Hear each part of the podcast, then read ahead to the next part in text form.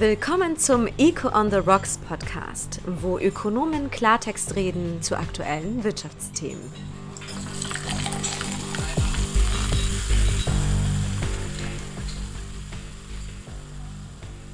Liebe Podcast-Freunde, willkommen zu einer neuen Folge von Eco on the Rocks, dem ökonomischen Feierabend-Podcast für die ganze Familie.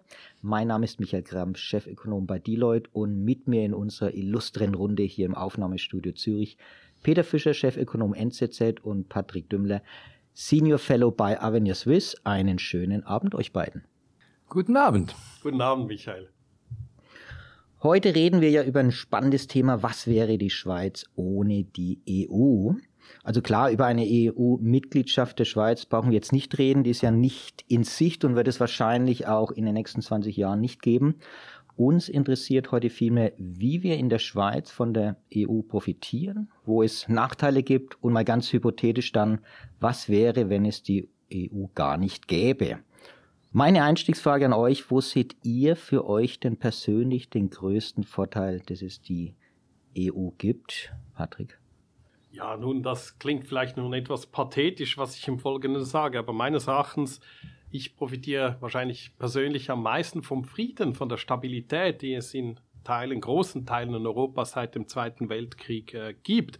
Und 2012 erhielt die EU meines Erachtens wirklich verdientermaßen den Friedensnobelpreis. Ähm, klar, die EU mag nicht immer alles perfekt machen und weist Schwächen auf, doch gerade angesichts der heute schwierigen geopolitischen Lage bleibt die EU im weltweiten Vergleich doch ein Hort für Stabilität, Wohlstand und Demokratie. Davon profitieren wir auch hier in der Schweiz meines Erachtens. Ich denke, gerade dies geht beim Gerede von den Bürokraten in Brüssel oder den fremden Richtern allzu oft verloren. Tja, eigentlich müssten wir dann noch über die NATO sprechen, wenn, wenn du das so siehst, wobei ich dir jetzt da gar nicht widersprechen will. Äh, aber wenn du mich fragst, wie ich profitiere, bin ich vielleicht etwas pragmatischer. Ich bin jetzt doch schon alt genug, dass ich noch das Gegenteil erlebt habe. Erstens, dass ich frei reisen kann im ganzen Schengen-Raum, nicht mehr dauernd ein paar anstehen muss und Pass zeigen etc. Das finde ich ein, ein äh, wesentlicher Vorteil. Dann, nicht zu vergessen, habe ich das Recht, in einem anderen EU-Land zu arbeiten, wenn ich dort eine Arbeit finde. Äh, das war früher auch nicht so. Und äh, schlussendlich, äh, vielleicht äh, vergisst man das gerne, aber ich bin überzeugt, ich verdiene hier in der Schweiz mehr, äh, als wenn es die EU nicht gäbe und es keine europäische Integration und keinen Binnenmarkt geben würde. Gut, das ist sicherlich ein gutes Argument. Das mit der Reisefreiheit hört man ja sehr oft. Das finde ich immer etwas übertrieben, denn äh, wegen den fünf Minuten, die ich vielleicht spare beim Tren äh, Grenzübergang, wird aber häufig als, als Hauptgrund genannt. Also erstens ist es wirklich angenehm. Ich habe, ich stehe nicht gern an vor ja, an der Grenze. Wie, wie oft wärst, wärst du so oft zum Einkaufen über die Grenze? Ja, aber manchmal ist das auch länger. Also wenn du bei UK heute wieder den Pass hervorkramen musst und alles, dann kann es schon etwas ja, ist länger ja ineffizient. Sein. Also du musst selbst am Flughafen Zürich kommt es vor, dass Drittstaatenangehörige irgendwie 45 Minuten warten müssen. Bis ja gut, aber die Schlange nebendran ist auch nicht unbedingt schnell. Aber gut, das ah. Detail wir haben wie immer eine zum Thema passende Weinauswahl hier. Bei dem Thema ist es eigentlich recht einfach, denn Weinländer gibt es ja viele und sehr gute in der EU. Patrick, fangen wir mit deinem an. Was hast du denn mitgebracht? Ja, da stimme ich dir zu. Ich denke, wir mussten uns bei anderen Themen von Echo und the Rocks schon etwas mehr anstrengen, um was Passendes zu finden. Ich habe vorgängig etwas recherchiert natürlich und versucht herauszufinden, was sind die zehn größten Weinexporteure der Welt. Und siehe da, unter den zehn größten finden sich fünf EU-Länder. Die ersten drei Plätze werden von Frankreich, Italien und Spanien gehalten. Und alleine der wertmäßige Marktanteil weltweit gesehen von Frankreich und Italien Nummer 1 und 2 beträgt 54 Prozent. Also man kann schon sagen, die EU ist ein ganz dominanter Akteur hier auf dem Weinmarkt. Nun, was habe ich mitgebracht? Ich habe einen spanischen Wein mitgebracht, den Ribera del Duero, Carminia. Man sagt, er hat ein sattes Rubinrot, eine ex expressive Aromatik, äh, eine Nase nach feinen Kirschen etc. etc. Nun, ich denke, bevor wir Darauf weitergehen, stoßen wir genau, an. stoßen wir an. Zum Wohl, Peter. hier die Nachfrage noch zusätzlich Michael. an. Auf die spanischen Erfolge. Genau. Im Weinbau. Betrachten wir doch mal die historische Entwicklung. Wie bewertet ihr denn als Ökonomen die Entwicklung der Beziehungen zwischen der Schweiz und der EU in den letzten Jahrzehnten? Was ist so euer Fazit? Ja gut, wenn du von den letzten Jahrzehnten sprichst, dann kann man natürlich kurz die Geschichte rekapitulieren. Angefangen hat es mit dem Freihandelsabkommen 1972, was eben ein altes, einfaches Freihandelsabkommen ist, das bis heute gibt, gilt. Dann gab es kleinere Verträge, viel Protektionismus, äh, gerade auch noch in der Schweiz, geschützter Binnenmarkt etc., Bierkartell. Und äh, das Wachstum fiel auch zurück in, in der Schweiz. Man hatte das Gefühl, irgendwie, es, es läuft nicht mehr. Und, äh, und es gab so eine Aufbruchstimmung, dass etwas geschehen muss. Äh, man wollte dem europäischen Wirtschaftsraum beitreten wahrscheinlich im Nachhinein wirklich ein großer Fehler war, dass der Bundesrat dann fand, äh, er will gleich auch ein EU-Beitrittsgesuch stellen. Und diese Abstimmung wurde 1992 äh, abgelehnt und es kam die große Ernüchterung im Verhältnis zwischen der Schweiz und der EU. Aber dann eben eigentlich aus meiner Sicht das letzte Mal so einen richtigen Reformschub, ein Reformschub aus eigener Kraft. Man wollte wieder wettbewerbsfähig werden und dann mit den bilateralen äh, eine, eine Lösung, wie die Schweiz äh, Zugang fand zum äh, gemeinsamen Binnenmarkt der EU, möglichst undiskriminierte bilaterale, die dann ja in Kraft traten äh, 2002. Die ersten inklusive Personenfreizügigkeit und äh, Abbau von nicht-tarifären Handelshemmnissen, 2004 dann die zweiten, äh, die jetzt seit 2008 in Kraft sind. Ähm, und gleichzeitig begann aber die EU schon zu sagen, also Schweizer eigentlich geht das so nicht, keine dynamische Rechtsanpassung etc. Äh, ihr müsst da äh, stärker mitmachen. 2012 dann verlangte sie institutionelles Rahmenabkommen und der Rest ist, äh, ist eigentlich Geschichte. Seit 2017 haben wir jetzt so etwas wie, wie eine Eiszeit mit der EU und eine langsame Erosion dieses, dieses Verhältnisses, das man nicht so spürt. Das ich meine, ich sage jetzt 2017, weil damals die Börsenäquivalenz nicht, äh, nicht gegeben wurde, aber es ist so eine breite, langsame Erosion und die Frage ist, ob wir da rausfinden. Ja, aber in den wirtschaftlichen Zahlen sieht man ja diese Erosion noch nicht so, oder? Oder ist es da eher Einbildung oder ist es wirklich so? Es ist ja immer so, dass äh, Investitionsentscheidungen haben einen Vorlauf von vielleicht etwa fünf bis zehn Jahren, je nachdem. Oder wir sehen schon viele Dinge. Wir sehen, dass es kaum mehr Neuansiedlungen oder viel weniger Neuansiedlungen gibt etc. Aber ja, der Schweiz geht es momentan noch gut. Äh, die Erosion ist auch nicht, äh, ist noch nicht äh, jetzt so, dass es wahnsinnig kritisch wäre. Aber es geht auch nicht super gut. Oder? Also wir sind jetzt nicht viel besser dran im Wachstum oder so als die anderen, wenn man das pro Kopf rechnet, sondern äh, es ist uns gelungen, in den, würde ich, da kommen wir sicher drauf, würde ich sagen, in den letzten 20 Jahren, dank dieser Integration, äh, unseren Wohlstand zu halten und etwas auszubauen. Und die Frage ist jetzt, wie geht das weiter? Ich denke, es wurde schon im Verhältnis mit der EU in den letzten Jahren sehr viel auch äh, politisches, diplomatisches Geschirr zerschlagen und ja, du sagst, äh, uns geht es noch gut in diesem Sinne. Wo sieht man die Erosion? Ich denke, die Unternehmen haben sich relativ gut arrangiert. Das heißt, sie versuchen aufgrund der zusätzlichen Markteintrittshürden, aufgrund dieser Erosion des bilateralen Verhältnisses vielleicht vermehrt im EU-Raum selbst zu investieren und einfach statistisch gesehen werden solche Investitionen erst mit einigen Jahren Verzögerung erfasst. Wenn man jetzt äh, hier äh, kein Werk ausbaut, sondern halt das in Ostdeutschland macht, weil sowieso der Hauptkunde in der EU sitzt, wie gesagt, dann sehen wir das mit großer statistischer Verzögerung erst. Und ich denke, wir haben aufgrund dieser Erosion ein geringeres potenzielles Wachstum, das wir überhaupt erreichen können. Und es wäre durchaus angezeigt, natürlich jetzt mit diesem neuen Anlauf hier wieder eine gute, stabile Basis zu finden, um hier zum größten Handelspartner der Schweiz Zugang zu haben?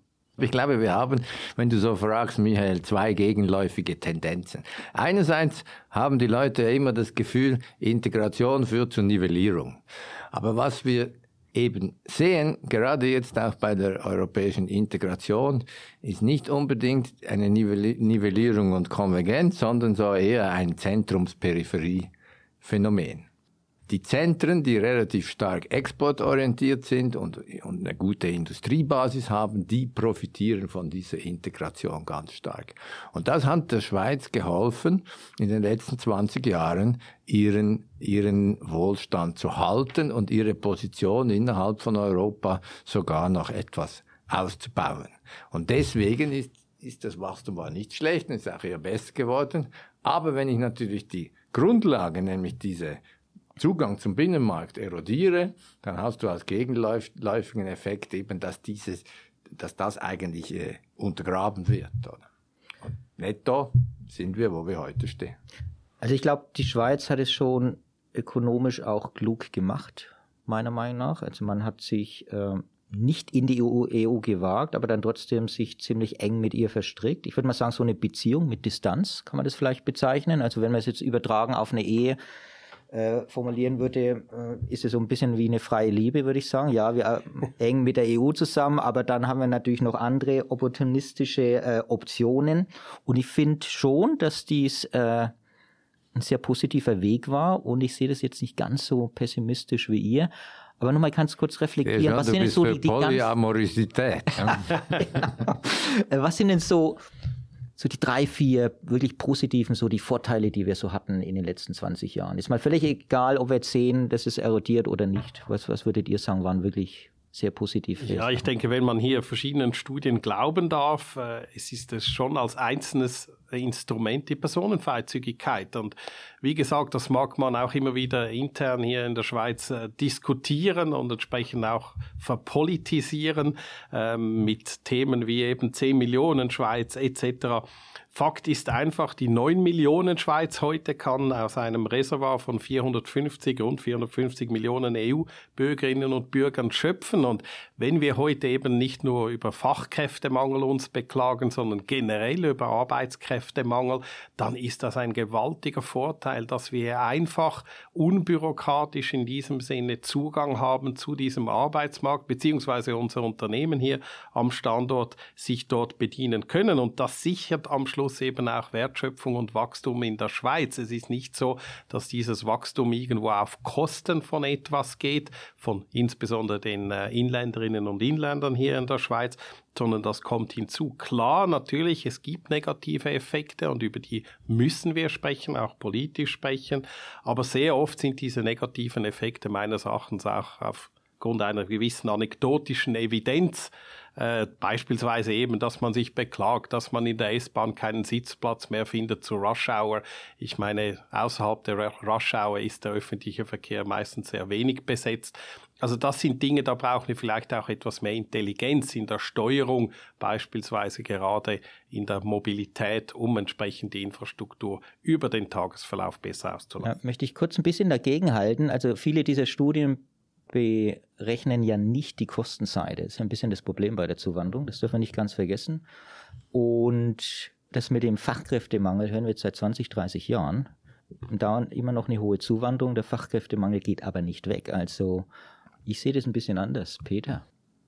Ich meine, ökonomische Integration, und das ist das, was wir da mit der EU versuchen und haben, oder? Ähm, der politische Teil ist dann kontroverser, besteht ja aus äh, Integration im Güterbereich, im Dienstleistungsbereich, im Arbeitsmarkt und, und beim Kapital. Oder?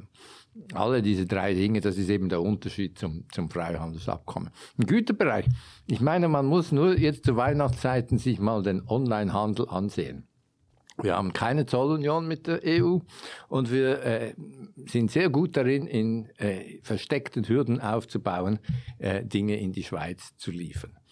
Viele Händler liefern gar nicht mehr in die Schweiz. Oder dann zu deutlich teureren Kosten. Und das geht es ja eigentlich, um das geht es, dass man das abgebaut hat. Wenn man so einen, wie du sagst, oder einen wirklich kleinen Binnenmarkt hat und der ist abgeschottet, dann hat man große Nachteile. Dann ist er weniger attraktiv, sowohl für die Produzenten wie auch aus Konsumentensicht. Und ich glaube, das ist eine der größten Errungenschaften des Binnenmarkts, den man erhalten sollte, nicht tarifäre Handelshemmnisse abbauen. Und dann, wie du gesagt hast, natürlich die Personenfreizügigkeit, der Zugang zu, zu Fachkräften, aber auch dass eben Unternehmen gleichberechtigt werden sind, wenn sie investieren, wenn sie, wenn sie über die Grenze hinweg in diesen Clustern, die ich beschrieben habe, gerade tätig sind. Oder wir, es ist ja nicht so, dass äh, dass einfach die Schweiz wahnsinnig stark ist und die anderen sind es nicht, sondern es ist ein Großraum Basel mit äh, Süddeutschland etc., die stark integriert sind und die, und die dynamisch wachsen.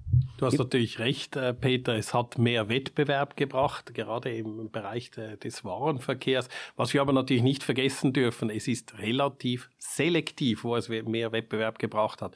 Wo es eben kein Abkommen gibt über Freihandel ist bei einem meiner Lieblingsthemen natürlich dem Agrar Sektor. Dort haben wir nach wie vor sehr hohe Preisdifferenzen. Und das ist vielleicht gerade das gute Beispiel, wo man sieht, was eben auch ein solcher Freihandel oder eben möglichst wenig Hürden im Austausch von Gütern, Dienstleistungen, Personen und Kapital bringen kann, nämlich konkret für den Konsumenten auch zusätzlichen Nutzen. Ja, und ohne das äh, viel, viel höhere Kosten. Oder? Ja. Also Gibt es denn Bereiche, in denen die Schweiz eurer Meinung nach aufgrund ihrer EU-Unabhängigkeit besser abschneidet? Es gibt eindeutige natürlich Vorteile der Unabhängigkeit, zum Beispiel im geldpolitischen Bereich. Wir haben den Franken und, äh, und können dadurch äh, äh Schocks äh, besser abfedern. Äh, natürlich gibt es auch diesen Effekt, äh, dass das Glas dann schnell mal voll ist, wenn irgendetwas kommt. Das aber ich glaube, unabhängige Geldpolitik ist sicher ein Vorteil. Und wir haben auch sonst äh, Unabhängigkeit. Ich habe vorher gesagt, es gibt gewissen Nachteil, dass wir keine Zollunion haben. Dafür haben wir ein Freihandelsabkommen mit China, äh, können, äh, haben eine sehr gute Beziehung wirtschaftlich gesehen mit den USA, die sich sehr dynamisch entwickelt hat und sind da etwas flexibler und können, wenn wir das denn tun, hier etwas pragmatischer vorgehen als die große EU, die sich immer zuerst einigen muss. Ja, du sprichst gerade einen wichtigen Punkt an. Ich hätte hier eigentlich auch die Freihandelsverträge genannt. Die Schweiz hat ein dichtes Netzwerk von Freihandelsverträgen mit über 70 Ländern. Unter diesen 70 natürlich die 27 EU-Staaten, das ist klar. Grundsätzlich könnten wir hier eigentlich äh, auf Schweizerdeutsch gesagt das der Feuer uns Zweckli haben.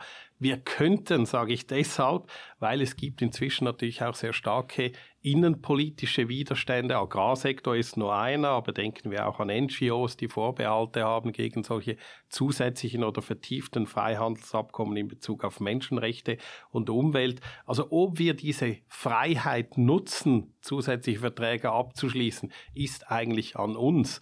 Und ich denke, hier läge doch noch etwas mehr Potenzial drin, diese Freiheit auch zu nutzen. Wir haben eigentlich eine Wirtschaft, ein Land, das sich etwas aufteilt in einen Binnensektor, der relativ geschützt ist und nicht so international und einen Exportsektor. Und je erfolgreicher der exportorientierte industrielle Sektor ist, umso höher ist auch das Wohlstandsniveau und das Lohnniveau im Binnensektor. Und deswegen ist grundsätzlich alles gut, was dem Exportsektor hilft. Das heißt äh, Integration, Abbau von äh, Handelshemmnissen etc. Das heißt natürlich nicht, dass das das einzige Kriterium ist. Natürlich haben wir einen Vorteil, dass wir direkte Demokratie haben, fiskalen Föderalismus. Äh, das wollen wir auch nicht zu sehr einschränken. Das gibt es jeweils abzuwägen. Aber wir sprechen hier erstens von, von der Ökonomie. Und, und da ist das wirklich ein entscheidendes Argument. Und zweitens ist es ja auch nicht so, dass die Teilnahme am Binnenmarkt uns jetzt darin hindert, fiskalen Föderalismus zu haben. Bevor wir jetzt zum zweiten Teil kommen und diskutieren, was würde eigentlich passieren, wenn die EU zum Beispiel auseinanderbrechen würde, kommen wir doch zu unserem zweiten Wein. Und Peter, du hast uns was Spezielles hier mitgebracht, auch ein bisschen diese Krisenszenarien äh, durchzuspielen ein Wein aus einem Land, das zumindest den Euro schon mal fast zum Zusammenbruch geführt hat. Was hast du uns denn mitgebracht? Ja, wenn man sich überlegt, was wäre denn ohne EU, äh, dann kommt äh, mir Griechenland äh, in den Sinn. Die wären ja einmal fast äh, freiwillig oder mehr oder weniger erzwungen aus der Währungsunion ausgeschieden und die Befürchtung war dann da, dass das eine Dynamik in Gang setzen würde, die dann auch äh, die EU-Mitgliedschaft gefährden würde und womöglich andere Länder nachziehen. Ich habe deswegen einen griechischen Wein gefunden, und zwar einen Cuvée Heidi, der heißt Cuvée Heidi, weil... Äh.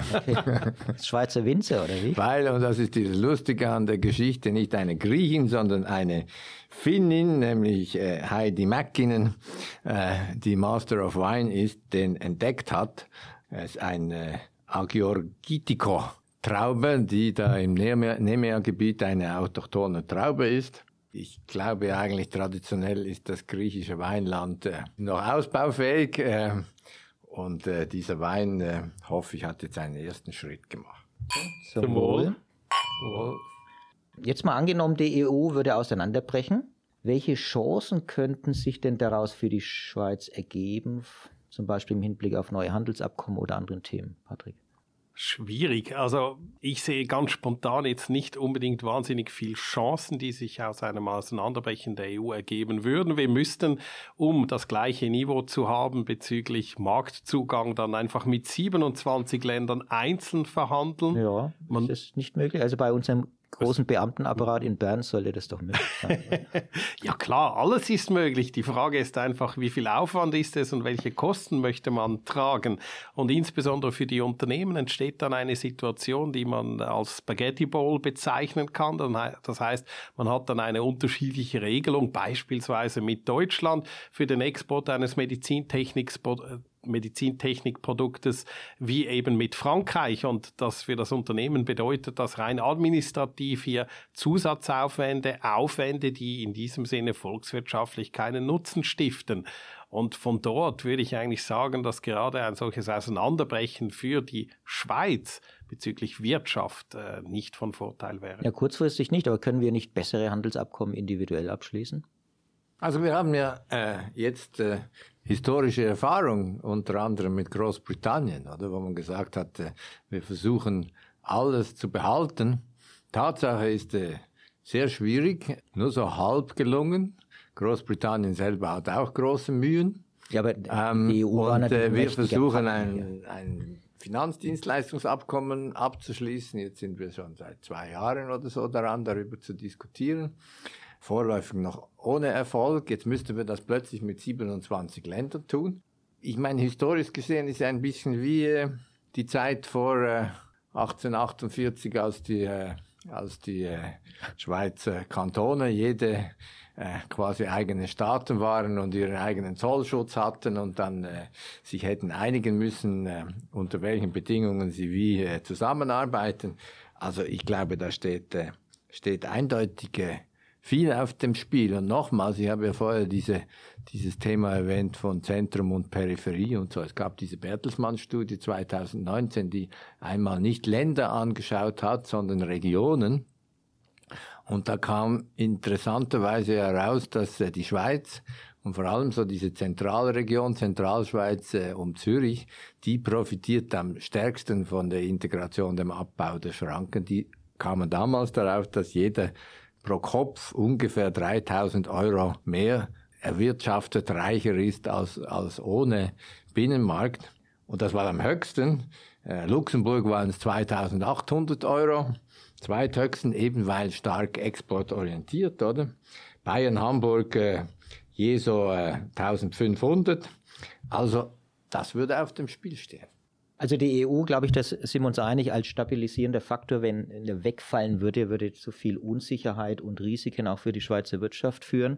Ich glaube, ein wichtiger Punkt ist auch noch bei einem EU-Zerfall, hätte das natürlich erhebliche Auswirkungen auf den Währungsmärkten. Ähm, Volatilität etc. und wahrscheinlich mit einer massiven Aufwertung des Schweizer Frankens. Und es würde natürlich auch unsere Exportwirtschaft entsprechend kurzfristig und mittelfristig stark treffen. Ja, und dann ist die Frage natürlich, wenn man zurückgeht auf Einzelwährungen, ob dann sowas wie eine neue deutsche Mark vielleicht dann wieder stark wird und mittel- bis langfristig wir davon dann vielleicht wieder profitieren können. Ja, es gäbe sicher eine Schockwirkung auf den Währungsmarkt beziehungsweise auf den Wechselkurs des Schweizer Frankens. Ich denke, die Unternehmen in der Schweiz können relativ gut damit umgehen, dass der Schweizer Franken im Verhältnis zu den meisten anderen Leitwährungen äh, immer wieder mal an Stärke gewinnt. Aber was eben ein Problem ist, denke ich, für die Unternehmen ist, wenn das schockartig geschieht. Also so wie wir gesehen haben, als der Euro da kurzfristig mal abstürzte vor einigen Jahren auf einen Franken und die Nationalbank dann den Mindestkurs einführte. Ich denke, das wäre ein großes Problem. Aber dass es natürlich insgesamt der Franken immer etwas stärker wird, ich glaube, das ist mittellangfristig kein Thema. Aber ich meine, grundsätzlich, oder wenn du fragst, was würde passieren, wenn die EU auseinanderfallen würde? Die EU sind 50 Prozent unserer Exporte rund und etwa zwei Drittel unserer Importe. Wenn es, das würde ja bedeuten, dass äh, ja, die würden ja nicht wegfallen. Ja, das würde ja, also wenn wenn die EU also zerfällt, oder, dann rein wirtschaftlich wäre das äh, also eine sehr große Disruption. Würde sicher in diesen Ländern zur Rezession etc. führen. Unser Absatzmarkt hätte also ein großes Problem. Also hätten wir selbstverständlich auch ein großes Problem. Also du musst nur schon die schauen, was du hast vorhin Brexit erwähnt, äh, Peter. Ja, was war da geschehen, oder am Tag X, als man umgeschaltet hat?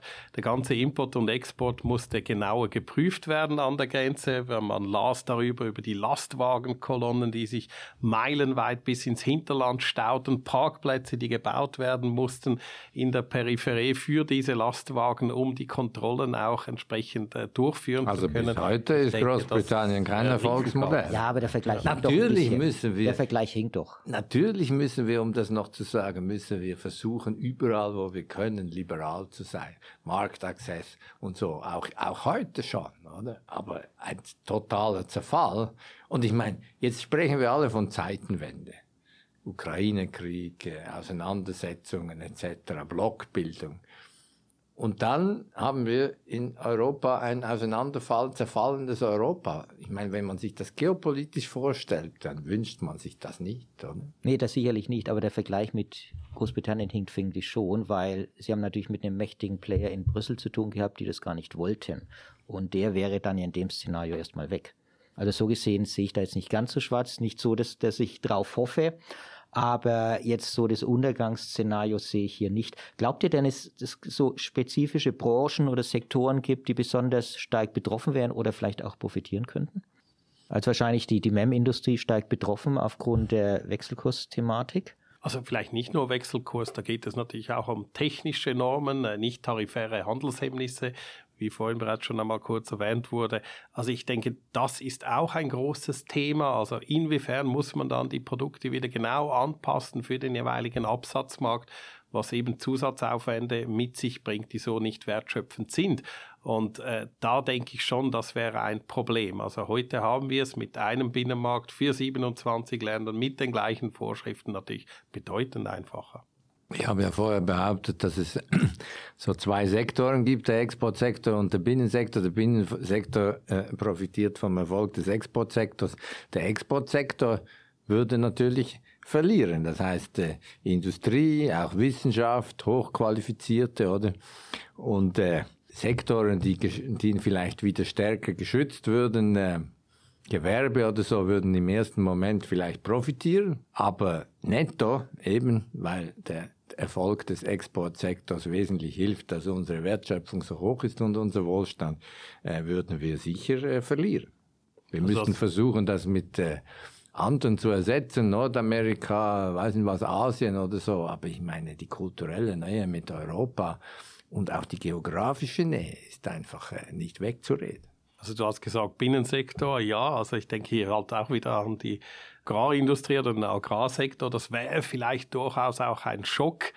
Also den könnte man vielleicht etwas äh, Gutes abgewinnen, ein Schock, um entsprechend auch diesen Sektor etwas mehr zu öffnen. Das ist an der Schweiz, diesen Schritt zu tun und ich denke, ohne Druck von außen wird uns das in nächster Zeit sicher nicht gelingen.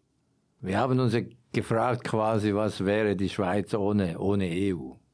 Die Schweiz wäre so ein bisschen wie eine Insel, die einen Zaun um sich baut und deswegen auch nicht wirklich Meeresanstoß hat, oder?